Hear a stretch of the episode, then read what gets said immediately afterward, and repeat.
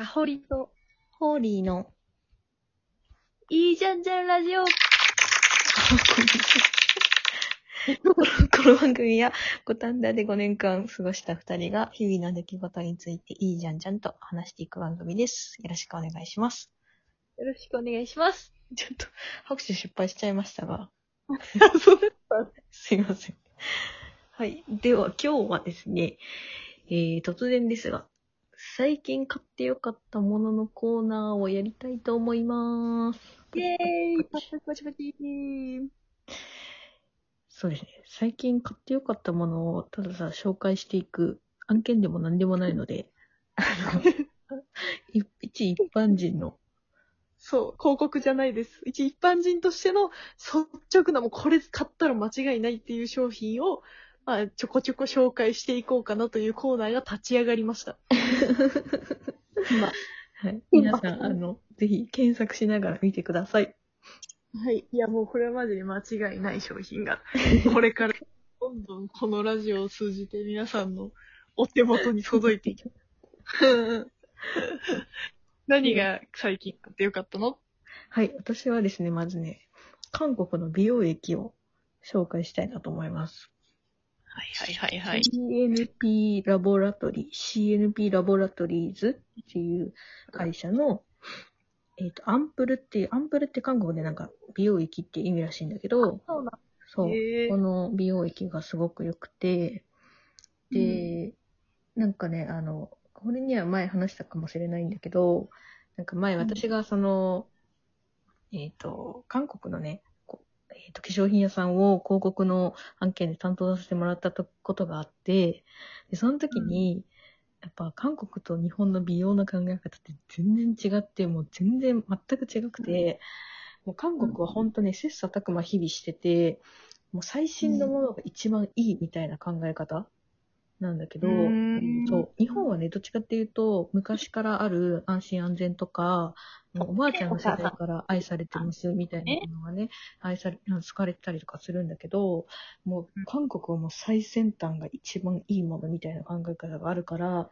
もうどんどんどんどん技術革新も進んで、なんか今まで全く使われてなかった、それこそカタツムリクリームとか、なんか最近でね、言うとあの、流行ってるね、なんかそう。あと、シカクリームっていう、あの、よもぎみたいな葉っぱがあるんだけど、そういう新しいやつが、逆になんかそれをディオールとかが取り取り入れたりとかしたりとかしてて、そう。そう。で、この CNP ラボラティは、あの、結構韓国で言うと老舗らしくって、蜂蜜の、うんと、プロポリスっていう成分を美容液に活かしましたっていうところなんだけど、もうね、洗顔後、すぐそれを2滴ぐらいつけて、その後にもうクリームで蓋閉じるだけで、もう全然次の日、なんかあの、もう、触った時のツルツル感とかがやっぱ全然違うし、なんだろうね。ね。こう、安くて35ミリで1ヶ月分くらいで3000円とか2000円くらいなのに、もうなんか、全然ね、すごい満足感が違うんだよね。なんかやっぱ日本って美容液高いから、こうちびちび使いがちなんだけど、もうそこはね、たっぷり使えるから、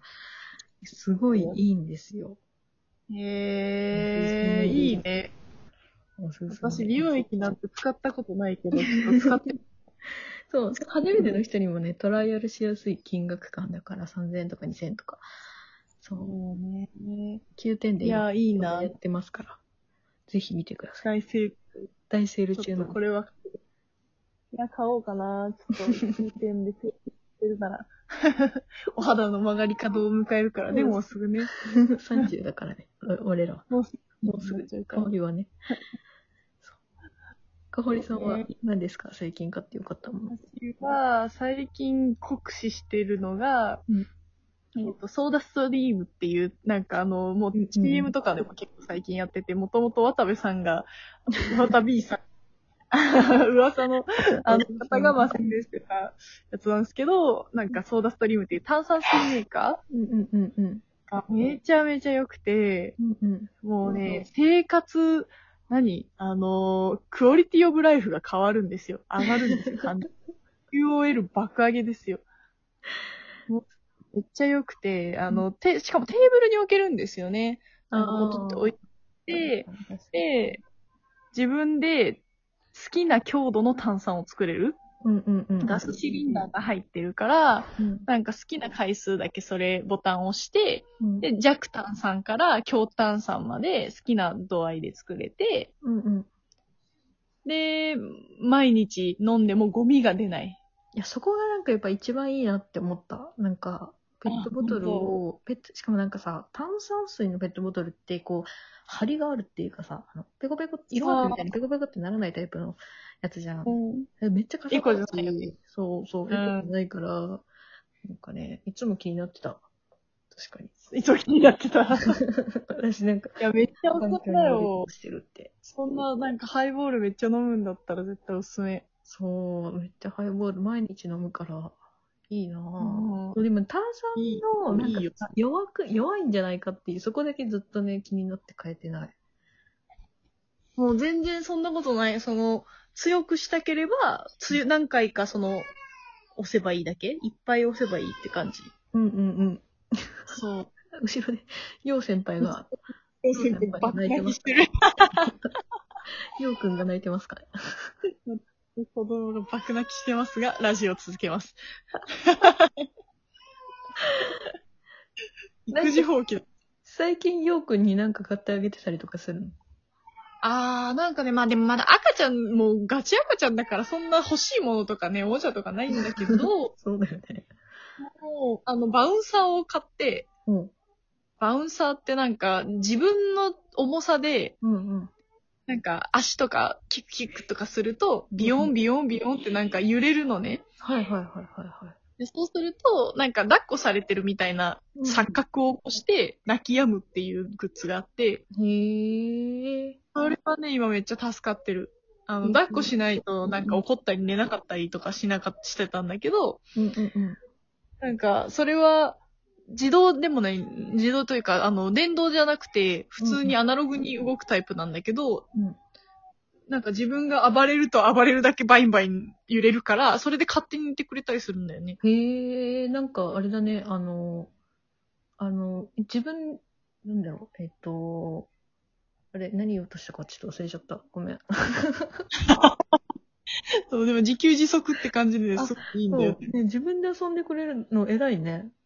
そう、まあね、あの、分かってない、本人は分かってない、なんで揺れてるかとかもよく分かってないんだけど、で もなんか、なんかそれで心地よくなってすやーって寝たりとかするから、うんうなんかいいなって。あんまりなんかね、抱っこしてると腕疲れちゃうしね、しんどいからね。はいそのバウンサーとかを足でちょっと蹴ったりとかしたらなんか勝手に揺れてるから、もう、そそれ、あやしてる。最近それはしてよかったかな。なんか私のベイビー周りの、うんそう、私の周りの、なんか、割とお金を持ってらっしゃる系の先輩とかが、こぞってみんななんか、ボーネルンドっていうのを買ってて、あー、聞いたことある。あの、なんだ高級なおもちゃだと思う。あー、そうだ、き木製のやつだっけ？そうそうそうそうそう。なんか、多分ね、木に、素材にこだわってますっていうやつで、多分うん、だいぶ高いんだよ、きっと。わかんないけどね。そうだよね、そうだよね。でもなんかやっぱチークにはいいらしいよ。わからんけど。なんだ。いやもうね、なんか、育児系はね、掘ればね、掘るほど沼がやばいと思ってね。まだね、ほ掘らないでいる私は。いや、みんなが沼にはまってるの、おおおおと思いながらわかる。あんま考えすぎるとね。そうなんだよね。どんどんね、高くなるし、どんどんね、かなんか習い事とかも掘り始めると出ちゃうからね。確かに。そう。そう。だからなんかその、まさに、学区とかの話とかもなっちゃうけどさ、なんかそれこそ、いい学区のところに引っ越すかとかそういう話とかになると、うんうんうん。なんかやっぱその、区で一番の学校に入れなきゃみたいなさ、話になってきちゃうじゃん。うん。確かにで、ね。そうやってやってると、なんか実家のお母さんとかに、うん。あんた、徳島で生まれたの何言ってんのみたいな。なんか徳島 そんな、学なんてなかった、そんな、一番近いところに通わせてたんだから別に大丈夫よ、みたいな。心強いなぁ。4人もそうお母さんだもんね。そうね。本当にでも確かにそうだなってなんか東京でわちゃわちゃ悩むより、うんもう田舎でも、なんか田舎でもなんかよくわかんない泥とか食いながら、なんか育ってたのに、まあなんとか頑張って東京に来て就職もできてるから。なんかまあなんとかなんとでもなるわと思ってね、そんな深く考えないようにしてる今は。うんうんうん。そう。あ、あとあれだよね、うちらは。そう。そう、もう一個もう一個紹介したいものがああって。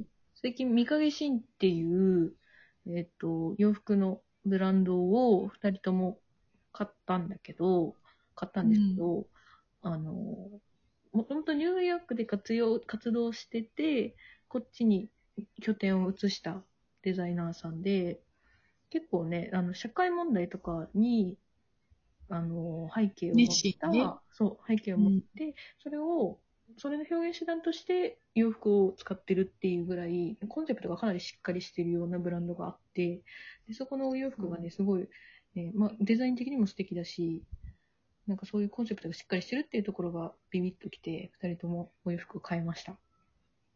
買いましたよ。いや、もう、かっこいいよね。かっこいいね。ゴーリ褒められたんでしょ？そうそうそう。今日たまたま美容室行って、で、その人は別にそのコンセプトとかそういうのじゃなくて、シンプルにデザインが素敵だねって、ね、何も言ってないのに褒めてくださったりとかしたんで、ちょっとね、今多分新進気鋭って言われてるデザイナーさんなんで、ほんと、本当ぜひ見て、ホームページチェックしていただけるとって感じですね。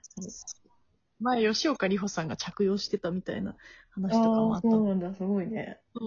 すごいよね。なんか結構テレビ露出とかもしてて、ああ、すごいなと思いながら見てるけど、だから今から来ますよ、皆さん、このブランドは。ねなんか、社会問題って言ったら硬いもブランドかなと思うけどね、めっちゃおしゃれだからね、ちょっと見てみてください。はい。そんな感じで、はい、そん買な感じってったもののコーナーでした。イェイイェイイェイ、またやりましょう。よじゃあねー。またねー。バイバーイ。